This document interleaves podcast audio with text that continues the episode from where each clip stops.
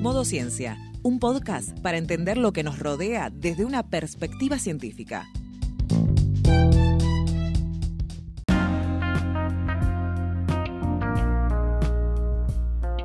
Prepárate unos mates, un té o un café, que ya activamos el modo ciencia.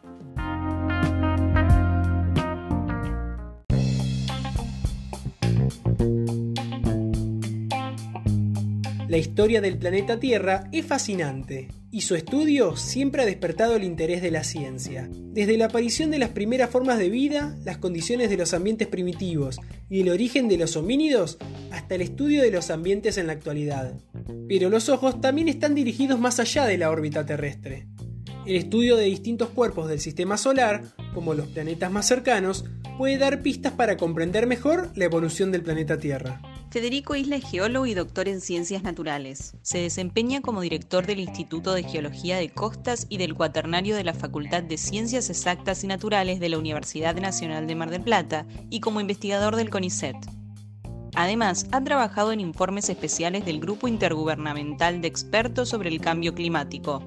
Isla detalla las condiciones de la Tierra primitiva y de la aparición de vida en nuestro planeta, describe la relación entre el aumento de dióxido de carbono y el incremento de la temperatura en la actualidad. Compara la Tierra con sus vecinos Venus y Marte y piensa posibles destinos para nuestro planeta desde el punto de vista geológico y de sus condiciones ambientales.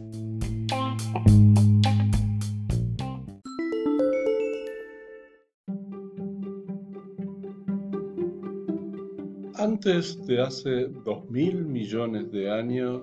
no había vida en el planeta Tierra. Recién hace 2.000 millones de años los primeros organismos marinos empezaron a colonizar los mares y fue aumentando la concentración de oxígeno atmosférico desde el 1% hasta algo así como el 10%. Y finalmente, en los últimos mil millones de años, los organismos llegaron a colonizar los continentes y por lo tanto se desarrolló toda la vida que conocemos. Es decir, que la mitad de la historia del planeta, 4.500 millones de años, el planeta no tuvo vida. Y si bien la vida fue evolucionando en función de la cantidad de nitrógeno y oxígeno de esta atmósfera logrado a partir de la vida, tuvo algunas extinciones, algunos productos de cuestiones endógenas del planeta, pero otras eh, cuestiones fueron producto de los impactos de asteroides o cometas, como el último de hace 65 millones de años, que acabó con toda la vida de los grandes saurios e hizo que los pequeños mamíferos que vivían en cuevas pudieran acceder cuando bajó esa nube de polvo pudieran acceder a la superficie y volver a colonizar gran parte de los ecosistemas del planeta. La temperatura fue bajando y a medida que fue bajando hubo mamíferos que se aventuraron evolutivamente y se empezaron a desarrollar grandes mamíferos en el mar que se proveían de la gran cantidad de proteínas que se producían en un ambiente marino cada vez más frío. En los últimos dos millones de años, la conformación de los continentes en función de los mares hizo que pequeñas variaciones de la órbita del planeta originaran cambios muy significativos en la temperatura superficial que fue la que provocó las glaciaciones y desglaciaciones.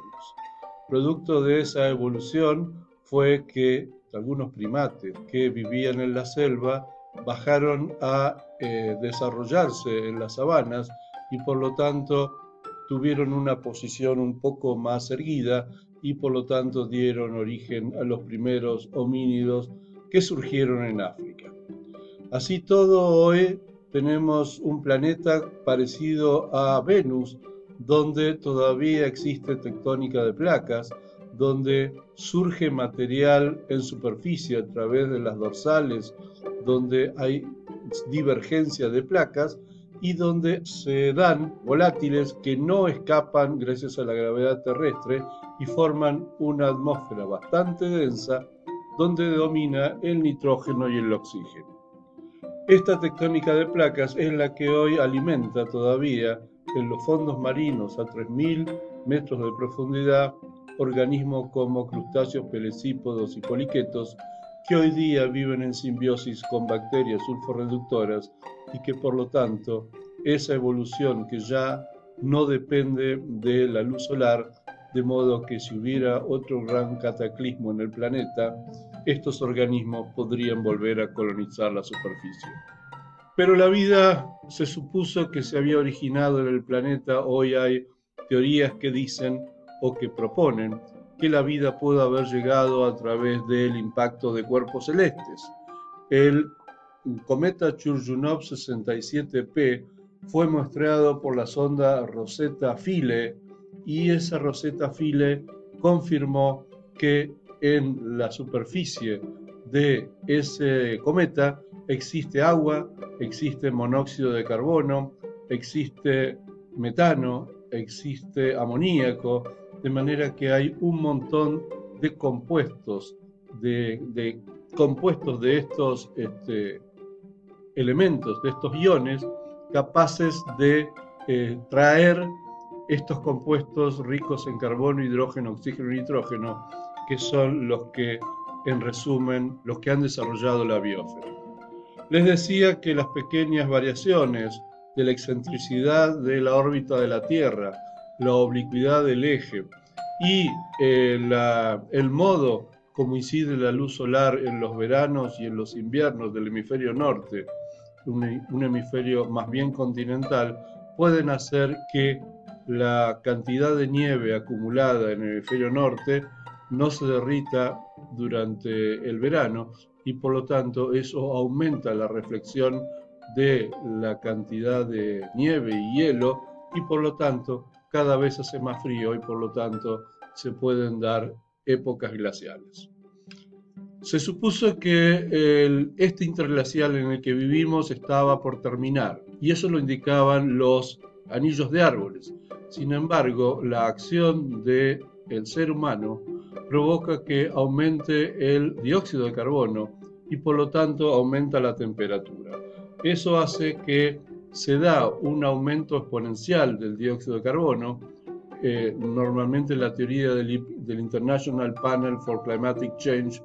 dice que ese aumento del dióxido de carbono es el que produce el aumento de la temperatura. Hay teorías que dicen que es al revés, que es el aumento de la temperatura el que provoca ese aumento del dióxido de carbono. Y así todo tenemos grandes efectos interanuales, como por ejemplo los grandes niños, que son la cantidad esa de calor que se da cada ciertos años, en el que una gran cantidad de agua de vapor se traslada desde el Pacífico occidental al Pacífico ecuatorial y eso ocurre en algunos años anómalos. Así todo no se puede explicar por qué si aumenta el dióxido de carbono, la temperatura entre el año 40 y el año 80 disminuyó y por lo tanto las teorías no están del todo confirmadas por más que es un hecho que está aumentando la temperatura,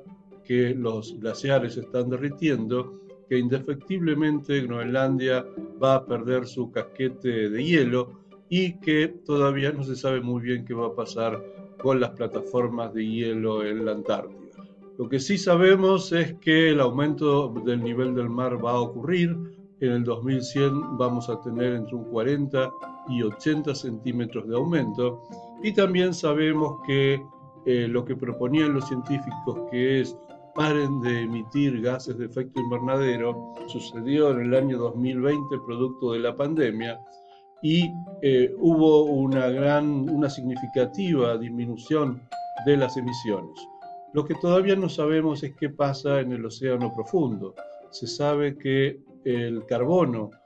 que hay, se produce el plancton, no llega al fondo del mar debido a que en estos momentos el fondo de los, de los cuencas oceánicas es deficitario en carbono y por lo tanto el carbono que cae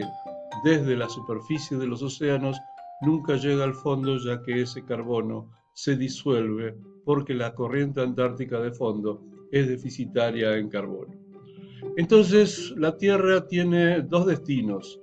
a largo plazo. Por un lado, un planeta que puede estar completamente degasificado y hoy hay tres misiones de Estados Unidos, China y los países árabes viendo qué pasó en Marte, que antes hubo agua, que suponemos que todavía hay hielo y donde hoy por hoy los gases han escapado de ese planeta y que no existe nitrógeno y oxígeno como para sustentar la vida terrestre, sino que esa atmósfera muy poco espesa está dominado por dióxido de carbono.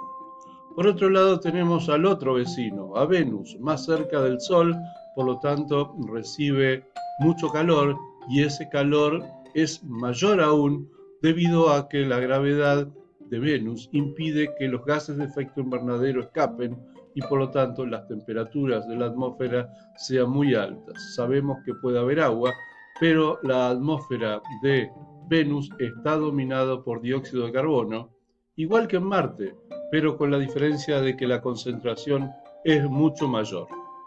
Por lo tanto, hoy vemos que ya no podemos interpretar la Tierra como un planeta cerrado donde ocurrió la vida, sino que es un planeta donde podemos decir que en algún momento llegaron compuestos que dieron lugar a la vida y por lo tanto tenemos esperanzas en encontrar otros planetas donde pueda haber compuestos del tipo de la biosfera terrestre. Hoy por hoy estamos en un planeta donde la zona habitable es eh, la Tierra y sus vecinos, Venus o Marte, a partir de una estrella amarilla como el Sol. Las esperanzas es que se están descubriendo exoplanetas, se han descubierto 3.500 exoplanetas, hay exoplanetas relacionados no a estrellas grandes amarillas como el Sol, sino a las pequeñas enanas rojas que pueden llegar a tener 10.000 millones de años y por lo tanto podemos encontrar sistemas planetarios donde la zona habitable sea más amplia y donde podemos encontrar supertierras o eh, planetas como Júpiter, pero donde lo más importante es lograr analizar dónde puede haber zonas habitables más amplias, como por ejemplo la estrella Gliese 581, donde hay varios planetas, hay dos por lo menos, que están en la zona habitable. Hoy por hoy hay toda una revolución que va a llegar, se va a divulgar en su momento, que es el estudio de los exoplanetas fuera de nuestro sistema solar y por lo tanto puede haber otros mundos parecidos a la Tierra. Hoy han encontrado planetas que son hasta un 98% parecidos a nuestro planeta.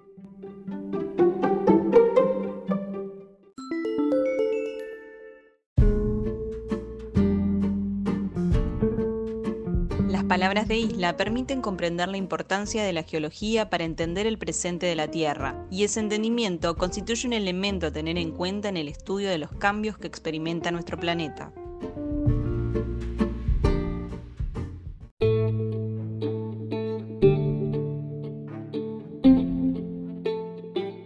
Podés volver a escuchar este y otros episodios en Spotify y YouTube. Suscríbete a nuestro newsletter en citecus.com barra newsletter. Encontranos en las redes sociales como Citecus OC.